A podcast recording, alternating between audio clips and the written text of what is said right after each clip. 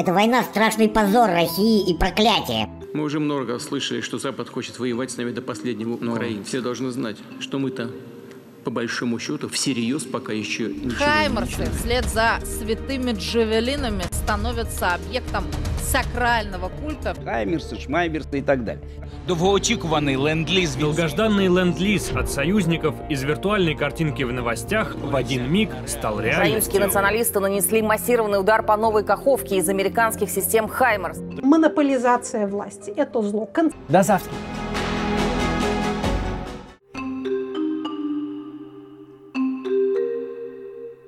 Вы слушаете подкаст «Идель Реалии».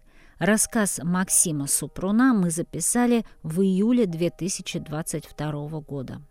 Максим Супрун, Чебоксары, Республика Чуваша, 32 года, программист.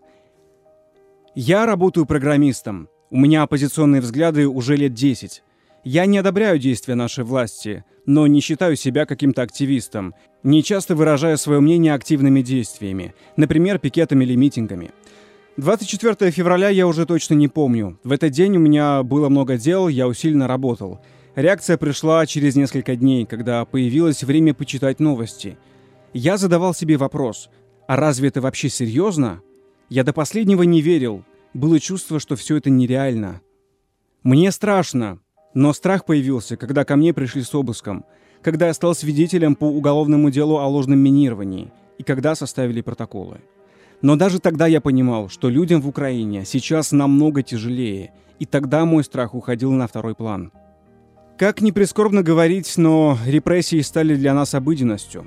С другой стороны, это же плохо и для власти, ведь она проводит репрессии, чтобы испугать. А когда у тебя каждый день в новостях, что кого-то задержали, кому-то пришли с обысками, на кого-то завели дело, страха к репрессиям уже нет.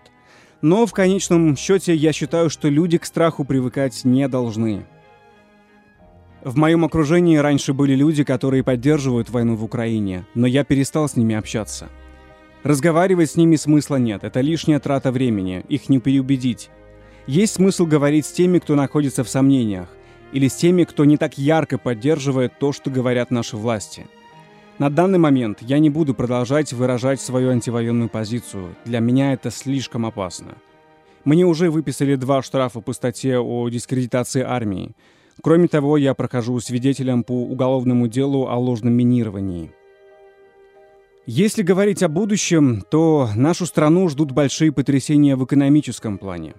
Даже на моем примере продуктовая корзина нехило подорожала, пришлось сократить расходы. Санкции дойдут до каждого человека, даже если кто-то сейчас не ощущает их последствия.